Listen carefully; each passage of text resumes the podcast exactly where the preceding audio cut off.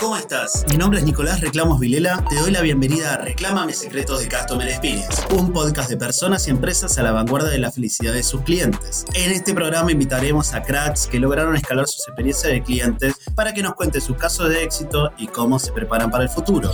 Antes de empezar, si te interesa seguir el podcast, por favor suscríbete y activa las notificaciones para no perderte ningún episodio. Y además apoyar este humilde y glorioso programa. Vamos con nuestra estrella del Customer Care del día de hoy. En el episodio de hoy voy a hablar con Catalina Cuevas sobre Customer Experience desde un enfoque sostenible. Catalina es licenciada en Ciencias Políticas y diplomada en Seguridad Internacional y Sostenibilidad Empresarial Estratégica. Desde hace varios años trabaja en diferentes plataformas nacionales aquí en Chile y multilaterales, públicas y privadas, promoviendo una perspectiva sostenible. Hoy es Head de Sustainability en Pro Chile, donde busca apoyar la internacionalización de empresas chilenas alineadas con los objetivos del desarrollo sostenible. Bienvenida Catalina, ¿cómo estás? Hola Nico, muy bien, muy contenta de estar acá, muchas gracias por la invitación. Por favor, a vos por estar con nosotros. Ahora que yo ya te presenté, contame un poquito quién sos vos en el mundo del Customer Care y esta pregunta lo que lleva es cómo cuidas a estos clientes de ProChile. Está bien que buscan internacionalizarse con estas propuestas sostenibles. Y primero aclaremos esta diferencia entre sustentable y sostenible? Uh, esa pregunta no iba, no, estaba en la pauta. No, está bien, Nico. Me parece súper bien porque eh, se, se, utiliza comúnmente como un sinónimo cuando no lo es. La sustentabilidad viene a ser una no quiero ser, sonar eh, muy pedante, pero en el fondo es una mala traducción del anglosajón, ya de sustainability. Cuando lo que uno busca finalmente a través de la sostenibilidad es este triple impacto económico, social y ambiental. Es decir, crear valor económico al tiempo que tú garantizas el bienestar del, del, entorno, del ecosistema y por supuesto de las personas. ¿ya? No niega el lucro, no niega que haya que crear valor o crear economía, sino que más bien que tenga en el centro, en toda la actividad empresarial, tenga este triple impacto en su centro, ¿vale? Y la sustentabilidad habla más del sustento económico, de una de, las, de estas partes de esta triada. Por ende, cuando hablamos de sustentabilidad, estamos negando también otras partes que hacen necesario este modelo de desarrollo de mirada a largo plazo. Entonces, repasemos un poquito. Primero, se dice sostenible, no sustentable. Así para el que tenga su primera reunión ya empieza con el pie derecho. Y segundo, lo sostenible tiene tres pilares. Uno es el económico, para matar el mito de que lo económico no está relacionado con lo sostenible. El segundo, ¿cuál sería? el social, es decir, que creamos valor económico para un desarrollo integral de las personas. Uy, mira, el primer minuto del podcast ya aprendimos un montón. ¿El tercero cuál es? y el tercero es el ambiental. No podemos pensar un modelo de desarrollo que esté fuera de los límites planetarios de la Tierra. Tenemos recursos que la mayoría no son renovables y son requeridos como materia prima para nuestro desarrollo económico y social y por ende tenemos que entender que esa limitante va a estar y ahí entra una clave de innovación para poder hacer más con menos. Me encanta, pero empezamos con todo. Y ahora contale a nuestra queridísima audiencia cómo es el trabajo en ProChile. ¿Vos tenés de clientes empresas que quieren exportar? ¿Cómo sería esto? Claro, a ver, el área de sostenibilidad en particular se están en, el, en, el, en, Santiago de Chile, ¿ya? Y esta es un área que en el fondo, o más bien mi rol, está no solo en asesorar empresa, empresas, gremios y el sector público sobre cómo integrar la sostenibilidad en su modelo de negocios para escalar con sostenibilidad, escalar hablándose de internacionalización o exportación. ¿Y qué significa integrar el modelo de negocio? Bueno, esto va desde la arquitectura del diseño hasta la misma experiencia del usuario, ¿ya? Por ejemplo, la sostenibilidad, ya lo, ya lo este triple impacto implica una relación con el cuidado con el entorno y las personas. Entonces, su vínculo con el customer care se entiende por sí solo. No podemos pensar un modelo de negocios que no venga integrado, no tenga el cliente en el centro, por ejemplo. Y ese es mi rol, en el fondo, asesorar a las empresas y no solo desde el punto de vista cómo integrarlo, sino que qué es lo que está pasando afuera. qué es lo que busca el consumidor afuera, qué es lo que busca el importador afuera para que ellos puedan integrarse y escalar eh, adecuadamente los distintos mercados y por supuesto florecer y, hacer negocio. Tremendo, ahí me queda, me queda clarísimo qué quiere decir Customer Care, que también es el centro de la sostenibilidad, porque al final es entender como todo lo que hagamos afecta a todos los clientes del planeta, ¿no? Todos somos al final huéspedes de este planeta que tiene recursos que se pueden acabar. Y también entiendo perfectamente que ProChile lo que busca es conectar estas empresas que son sostenibles, que se encargan de mantener estos tres pilares, que lleguen a exportar sus productos y servicios fuera de Chile. Me encantó. Y ahora, decime, ¿qué ha pasado en los últimos años que ha resonado un poco más el hecho del desarrollo sostenible? Y yo creo que hoy en día, antes era, algunas empresas son sostenibles, hoy todas las empresas buscan ser sostenibles. ¿Y qué pasa en el mundo? Vos sabés muchísimo de lo que está pasando en el mundo con esto. ¿Cómo, ves esta mirada internacional de, de la sostenibilidad como valor? ¿Qué cambió? ¿Qué cambió? Bueno, de partida la necesidad. Eh, yo creo que de alguna manera, y pre-COVID sobre todo, eh, se empezaron a dar luces fuertes de, o señales de la integración o de la variable del cambio climático y de la sostenibilidad en el mundo empresarial. ¿ya? Eh, la pandemia vino en fondo a pararnos todo, pero también aceleró esta, más que una tendencia, esta necesidad.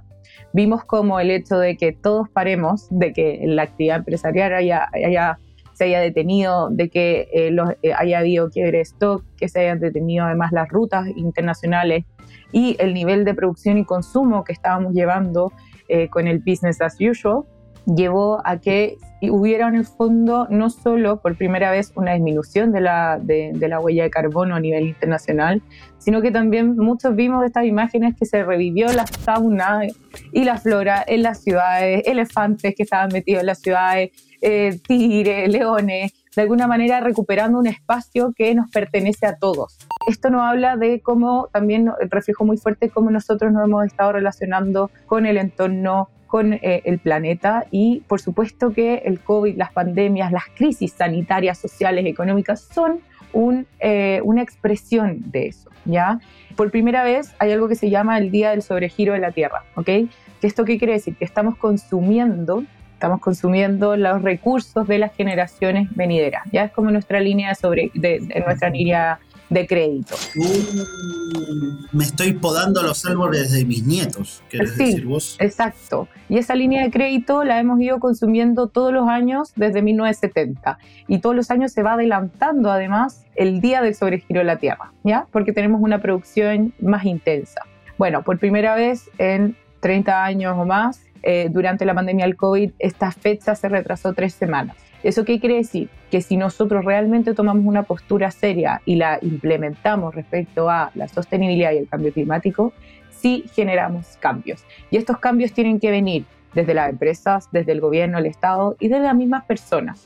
Y acá obviamente em, el consumidor rige mucho sobre esto, ¿ya? Entonces vamos viendo que la pandemia fue un gran vector que aceleró la sostenibilidad y la integración de la misma, pero también la pone en entredicho porque ah, efectivamente estamos en un momento de crisis económica y ser sostenible requiere una inversión. Entonces, ¿cómo compatibilizamos ambas cosas? Bueno, esa es la gran pregunta que estamos todos tratando de resolver, que podemos hablarlo más adelante, Nico. Tremendo. Dame, un minuto que repaso, te digo cuáles son mis notas. Pandemia, nos encerramos todos. Esto produjo un cambio climático total en el planeta pasamos a un Shumanji, pongo una referencia, donde los animales vuelven a la ciudad, ¿no? Empezamos a jugar este juego de la pandemia, se abrió un Shumanji donde, donde nos empezamos a amigar con la naturaleza, porque nos dimos cuenta que estábamos consumiendo de más eh, y desperdiciando muchísimo, los autos salieron de las calles, y esto hizo que por primera vez demos un paso en la dirección correcta a no estar sobreagotando los recursos del planeta. Eh, y esto hizo que increíblemente las empresas digan, caramba, podemos hacer la cosa de una manera diferente. Entonces, parece que la naturaleza nos ha dado un fuerte mensaje, ¿no? Un heads up, como se suele decir en los negocios. Sí, yo te diría más bien una cachetada que un heads up, pero sí. Total. Sí. Bueno, tú hablaste del desarrollo sostenible. Bueno, ok, el desarrollo sostenible es un concepto que no, no es nuevo se acuña los años 80 y que lo que habla en el fondo es efectivamente tener un desarrollo acorde no solo a los límites planetarios, sino que, que podamos eh, satisfacer las necesidades del presente sin comprometer la de las futuras generaciones. Esa es la clave del desarrollo sostenible. ¿Cómo? A través de este triple impacto. Entonces, ¿qué vemos? Que el desarrollo sostenible, desde que se acuñan en los años 90 desde que se, se firman en el fondo eh, los, objetivos de desarrollo sostenible y su Agenda 2030, que en el fondo es este marco de acción que propone Naciones Unidas, vamos a tener una integración de la sostenibilidad que va a ir en aumento, acelerado por la pandemia y acelerado también por el auge de un nuevo consumidor. Lo podemos llamar el consumidor consciente o responsable que está buscando poder consumir alimentos, o sea, en el fondo productos y servicios que tengan integrado, y no solo integrado, sino que comunique, que transparenten sus impactos económicos, ambientales y sociales. Ya ellos están dispuestos a pagar de más, ellos están integrando la sostenibilidad como un criterio de compra. De hecho, hay estudios que indican que el 79% de los consumidores integra eh, la sostenibilidad como un criterio de compra sine qua non, es decir, que es básico para elegir el producto vos me querés decir que si yo quiero cuidar a mi cliente, tengo que entender que casi el 80%, o sea, 8 de cada 10, miran si la cuestión que estoy comprando es sostenible o no y ese es un criterio de compra. Es un criterio de compra y eso obviamente también se explica por el auge de las generaciones millennial y centennial con capacidad de compra, que ya lo tienen incorporado en su relato y obviamente en su toma de decisiones. Entonces, si queremos cuidar al consumidor, tenemos que saber a quién le estamos hablando. Y le estamos hablando a ese tipo de, de consumidor, a ese nuevo consumidor. Ojo, que acá hay un tremendo riesgo para la sostenibilidad y por lo tanto para todos y todas, que es caer en el greenwashing. ¿Qué es el greenwashing? Es el marketing verde es poner la sostenibilidad como un elemento de venta, de aumento de precio o como de posicionamiento, cuando realmente no tenemos cómo validar y verificar esos estándares. Eso lo único que hace es un flaco favor a los procesos y a aquellas empresas que sí están haciendo un cambio y por supuesto está creando y está generando que la sostenibilidad no sea un valor en sí mismo, sino que simplemente sea un valor agregado adicionado al marketing. Eso no puede ocurrir. Ya la sostenibilidad trae consigo una mentalidad. Te pongo parate porque esto básicamente como cuando yo voy al súper y busco un producto que no sea nocivo para mí y encuentro como esas papas fritas verdes que igual me, destrozan pero parecen como buenas porque son verdes, ¿no? Y lo mismo pasa con los productos. Vos me querés decir que hay marcas así como que detrás tienen, no sé, una montaña o árboles y flores y al final eso está hecho de un plástico que nunca vamos a poder reciclar en nuestra vida. Eh, es tremendo también no romper la confianza con el cliente, ¿no? Porque una vez uno le miente, pero el cliente es la última vez que nos compró. Tú me preguntaste en el fondo cómo se está viviendo afuera, ¿ya? Y afuera eh, hay que entender que el consumidor avanza mucho más rápido que las mismas regulaciones, pero también tenemos regulaciones que están aplicándose bien fuerte. Entonces ya hablamos del consumidor. ¿Qué regulaciones hay que tener en, en, consideración? El Pacto Verde Europeo, que en el fondo lo que eh, viene a plantear una mirada a todo el, el, el, conglomerado de la Unión Europea y no solo es una mirada, sino que inyectan presupuesto para que el consumidor también pueda eh, optar a productos más sostenibles, muchos de corte nacional, la debida diligencia en las cadenas de suministro que ese es un concepto que yo los invito a todos los, empresarios y empresarias a empezar a considerar en eh, su modelo de negocio, porque en el fondo te permite analizar los potenciales impactos negativos, reales o potenciales, digamos, en toda la cadena, incluyendo a los proveedores. En la cadena de suministro se encuentra generalmente el 90% de los impactos de todo un producto o servicio. Por lo tanto, es muy importante. Y eso ya es ley en Alemania, por ejemplo. Repaso. Ya existen regulaciones para vos, gerentes legales de empresas. Mirá que ya existen regulaciones que se están aplicando, como el Pacto Verde Europeo está bien. También lo que tenés que saber que tu producto quizás como tal no va a ser lo más contaminante, pero sí la manera de fabricar este producto, de transportarlo y almacenarlo puede ser donde el 80% de la contaminación que está generando. Porque quizás alguien dice, mira, yo estoy haciendo estas sillas de bambú reciclado, pero el camión que lleva estas sillas desde una punta de Europa hasta la otra contamina mucho más que lo que vos reciclaste ah, haciendo con este, con este producto tan bien pensado. Entonces, cuidado por ahí porque ya se vienen las regulaciones que es el Estado diciéndote, cuidadito que tu silla nos está haciendo que nos fundamos todos. Exacto. Y también hay, un, hay una potencial barrera que es la medición de impacto, como dijiste tú, desde que todos los gobiernos se han adoptado por ser carbono neutral y eso ya necesariamente puede llevar a un impuesto al carbono, que quiere decir que les, los invito a empezar a medir su huella para luego compensarla o corregirla entender dónde están los impactos, huella de carbono y también la huella de agua, que es muy fuerte, particularmente para Chile, y aspectos como el kilómetro cero, que eso ya es una tendencia, no es una regulación, pero en el fondo es este nuevo consumidor que quiere comprar local. ¿Vale? ¿Por qué? Porque cree que en el fondo eso tiene no solo un valor nacional, sino que además menos huella de carbono, menor impacto. Pero ahí para desmitificarlo es que hay que empezar a medir y dar a conocer nuestro, en el fondo, eh, nuestra verdadera huella, que yo le aseguro que muchas veces es menor que la misma producida en Europa o en Japón, qué sé yo. ¿Es real? ¿Es real que es menor? Debiera ser menor por el hecho de que nosotros lo trasladamos en barco y, y la, industria eh, portuaria, más bien la industria marítima, es la que está más avanzada y más regulada en términos de sus emisiones de gases de efecto invernadero o emisiones de CO2, emisiones de carbono, como le llamamos. Claro, el auto es peor que, que el barco. Exacto. Entonces no tenemos, todavía no tenemos certeza, sino que es un mito y ese mito puede derribar o puede complicar las exportaciones. Tremendo, me encanta, me encanta. Bueno, hablemos de, medir ahora, ¿no? Hablemos de cómo se mide esto, porque al final, como dicen los clientes, esto, todo en números lo necesito, en una PPT corta. y, está bien, ¿Por qué la importancia del número también, Nico? Porque es una manera no solo de nosotros de gestionar, sino también de mostrar al cliente lo que estamos haciendo y cómo lo estamos corrigiendo. Es hablar un mismo lenguaje. Tener un producto sostenible, y acá quiero ser súper enfática, ser sostenible no es binario, no es que sea o no sea. Y si uno lo presenta de esa manera ante un cliente, le está mintiendo de frentón. Y eso ya atenta contra la transparencia y obviamente podría ser considerado greenwashing. Lo que sí tenemos es un proceso de mejora continua. Y de ahí la importancia de medir, ¿ya? Y no solo de medir, sino que qué mecanismos podemos tener. Por ejemplo, involucrar desde el directorio, desde el CEO, desde el CFO de la empresa, desde el fundador hasta abajo. Importancia de generar estrategias top-down que vayan apalancadas de KPIs internos. Por ejemplo, grandes ejes necesarios son tener una estrategia a largo plazo, con eh, distintos ejes que pueden ir desde la sensibilización, formación, temas de recursos humanos, aunque uno no lo crea, eh, aspectos de condiciones laborales van en línea con la sostenibilidad. Cómo está la rotación, cómo está la diferencia de salario entre hombres y mujeres, cómo le estoy pagando a, mi, a mis colaboradores y colaboradoras. Esos aspectos tienen que ser medidos y tienen que ser transformados en un lenguaje de sostenibilidad. Si es que hay, hay distintos estándares, yo los invito, por ejemplo, a leer los reportes, las memorias integradas o reportes de sostenibilidad de las grandes empresas que cotizan en la bolsa. No sé, un Colbún, perdón, no sé si lo puedo decir si no me lo pero en el fondo buscar reportes de sostenibilidad, memorias integradas, donde eh, las mismas empresas se empiezan a medir en base a indicadores globales. El GRI, GRI, Global Report Initiative, es uno de ellos. Es una iniciativa de Naciones Unidas que te permite medir desde gobierno corporativo hasta recursos naturales y cómo lo está haciendo tu empresa y compararte con otras empresas aunque no sea de tu mismo rubro. ¿ya? Esa, es la, esa es la magia de la, de la estandarización.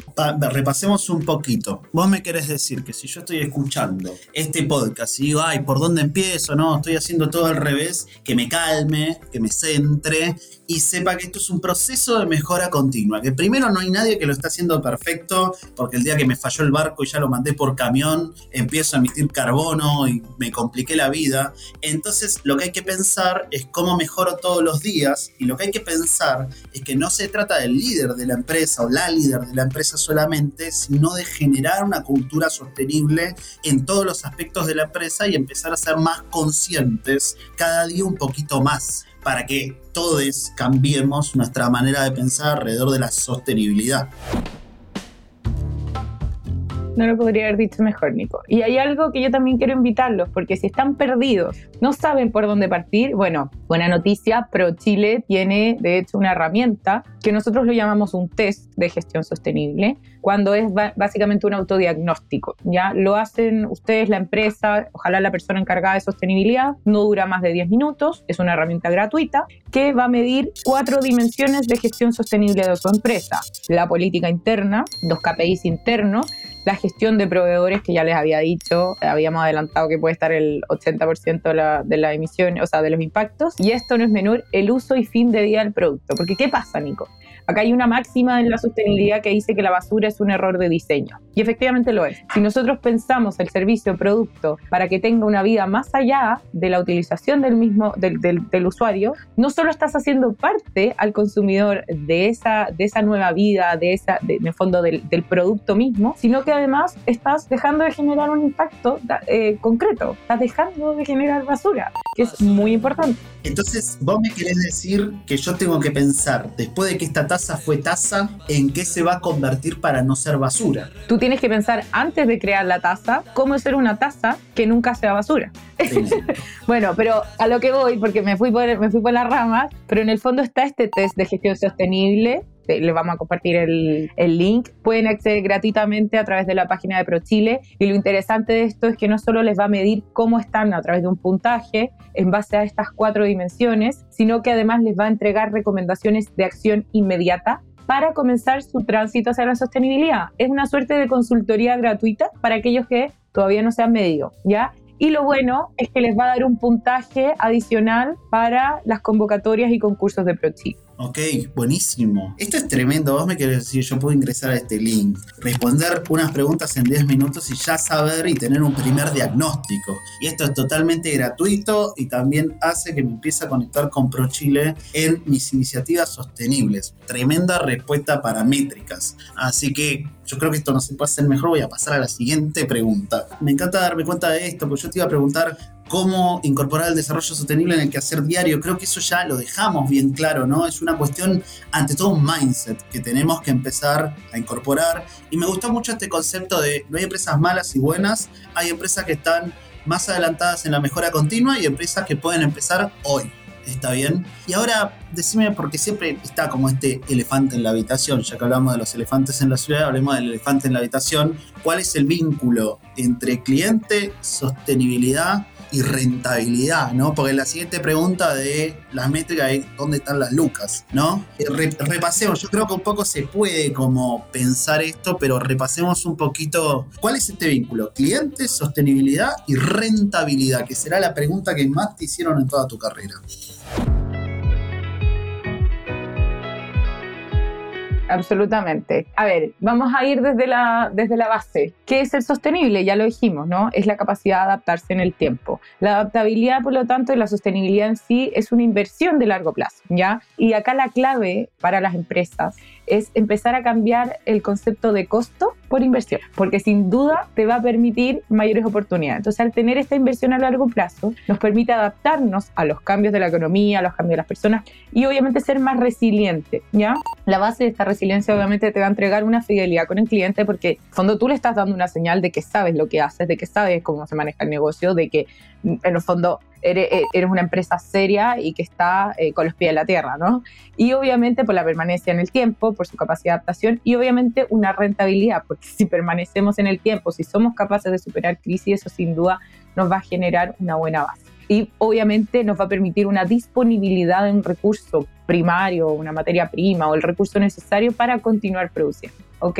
Ahora, en la medida que vamos entendiendo que la sostenibilidad es una inversión, esto también nos trae muchas oportunidades. Por ejemplo, la sostenibilidad viene apalancada también de mayores accesos a créditos blandos, porque uno puede demostrar esta resiliencia, esta permanencia. Hay obviamente una visión desde la transparencia, la sostenibilidad, no, no lo hemos tocado aún, pero hablamos de confianza. La sostenibilidad viene con la transparencia en el centro y al ser transparente generamos relaciones duraderas con los clientes, con los importadores y por supuesto también podemos ir un paso más allá y entregarles una trazabilidad de los productos, una trazabilidad del servicio, ¿ya? Estos sin duda son todos elementos necesarios para la rentabilidad a largo plazo. Y por último, no menor, pero efectivamente los productos sostenibles ya se está viendo que no solo el consumidor está dispuesto a pagar de más, sino que efectivamente se puede integrar en toda la cadena el impacto. En el precio se tiene que ver reflejado los impactos. Y eso puede efectivamente encarecer un poquito más el producto, pero tienes un consumidor fidelizado que va a estar dispuesto a pagar de más porque efectivamente tú le has demostrado que vale la pena. Total, te voy a agregar ahí unos datos de color que investigué para esto. Primero, bueno, toda empresa lo que busca son inversionistas y hoy en día los family office, que son estas familias, estos fondos de inversión, están pasando a ser liderados por nuevas generaciones, que como vos bien dijiste, también son consumidores y están empezando a invertir solo en empresas que son sostenibles. Entonces, si vos como empresario, parte de un directorio, como directora de estas empresas, estás pensando cómo vamos a salir a recaudar fondos, es importante que tengas en cuenta la sostenibilidad de tu cultura, de tu empresa, de tus productos y de tu cadena productiva. Y no solo eso, también lo que hay que pensar es que esto es una oportunidad. Así como la innovación tecnológica fue el gran trampolín de la carrera de muchos gerentes, la sostenibilidad también lo va a ser porque hoy en día nadie quiere tocar este tema, pero todos saben que lo tienen que empezar a implementar. Así que qué mejor que hacerte un diplomado y partir por acá para que esta sea tu, caballito de batalla. Una cosa nada más para ahí que tocaste un punto que no, es menor. Yo los invito a aventurarse un poquito más y leer cómo se está moviendo el mundo de las finanzas verdes, ya que tú bien lo dijiste, o sea, desde los grandes fondos tenemos BlackRock, eh, que están integrando, que solo van a apostar por aquellas empresas que integren criterios ASG o ESG. ¿Qué es eso? Ambiental, social y de gobernanza. Básicamente son los tres pilares que habíamos integrado la sostenibilidad, pero que se han movido hacia eh, este lenguaje más corporativo, ¿ok? Eso ya va a ser un filtro de ingreso no solo para eh, hacer tu pitch, sino también para participar de gremios, para participar de otras instancias en las cuales puedas recaudar. Total, eh, pero estamos dejando unas pistas acá. Por favor, esto, escuchar y compartir este episodio. No por mí, sino por la Cata, que es una genia. Bueno, vamos con el punto 10, porque acá tenemos todo bien preparado.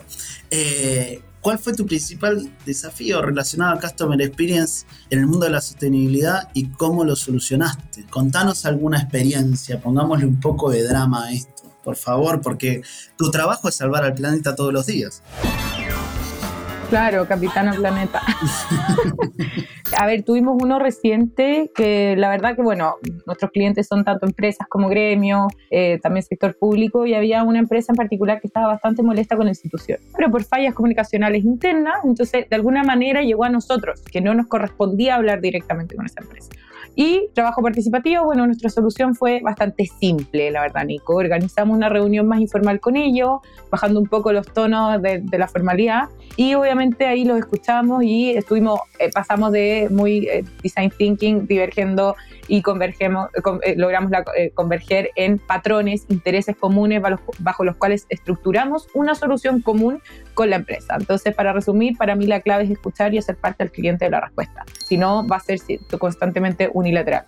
Me encanta y me encanta saber que instituciones del gobierno también están abiertas a sentarse a escuchar a, a, sus clientes internos para saber cómo construir mejores puentes, mejores soluciones. La verdad que eso es, es tremendo. Ahora vamos a pasar como un modo más ping-pong porque dejamos unos datos tremendos, pero el tiempo nos persigue como el planeta. Así que rápidamente recuéstate en este diván y decime cómo se siente Catalina Cueva cuando le reclaman cosas. Tu primera emoción y la segunda, como la gestionada, cómo, cómo reaccionás. Eh, mi primera emoción siempre es de sorpresa, pero una sorpresa agradable porque creo que es la mejor manera de conocer los puntos ciegos y, eso justifica su mejora. Y la segunda es abrumadora porque quiero hacer muchos cambios y, poco tiempo tengo para hacerlo.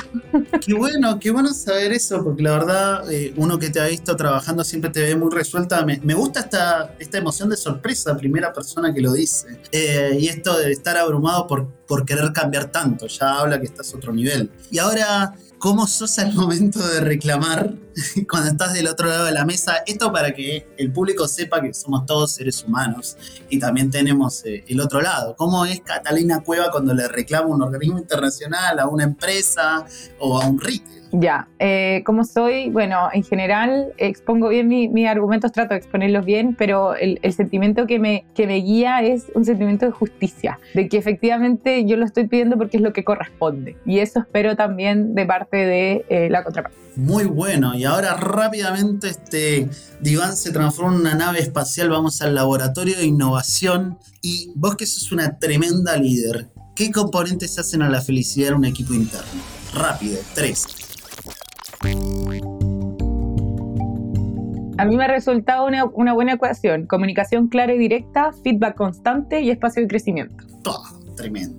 ¿Y algún mal experimento que hayas tenido con tus clientes? ¿Algo que salió mal? En general, sí, hemos tenido varios, desde que implementamos el texto, la política, son, es como que la gente no es reticente al cambio y hay que de alguna manera también entender su punto de vista, cuál es su piedra de tope y poder hablar en su mismo lenguaje para, que, para juntos avanzar. Eso yo te diría que ha sido como lo que más ha, ha estado presente. Y en los próximos 10 años, esta la tenés fácil, ya sabemos por qué lado te vas a ir. ¿Cuál es el cambio para innovar en la atención al cliente? Wow, yo creo que lo más importante es cómo integrarlo en la decisión del producto mismo, no cuando ya está realizado, cuando ya el producto final, sino que todo el proceso. Yo creo que eso va a llevar a un nuevo nivel de la personalización del trato. Y va, es como pasar obviamente del customer experience a efectivamente el customer care. Uy, me encantó, como una co-creación, que todos los productos sean co-creaciones entre las organizaciones y quienes los consumen y los servicios también. Bueno, tenemos una sección de palabra mágica. Esta es una palabra, hoy enseñamos sostenibilidad y que no la sepa después de este episodio, bueno, yo me preocuparía. Decime, ¿cuál es tu palabra mágica del día? ¿Tenés alguna? ¿Querés que recatemos alguna de las que hablamos? ¿Qué palabra te gustaría enseñarle a la audiencia? Eh, greenwashing, yo creo que es súper importante levantarlo como el gran enemigo de la sostenibilidad y algo que es muy tentador para las empresas y obviamente también para un consumidor no informado. Yo creo que eh, eso, el greenwashing es un peligro no la vemos la imagen.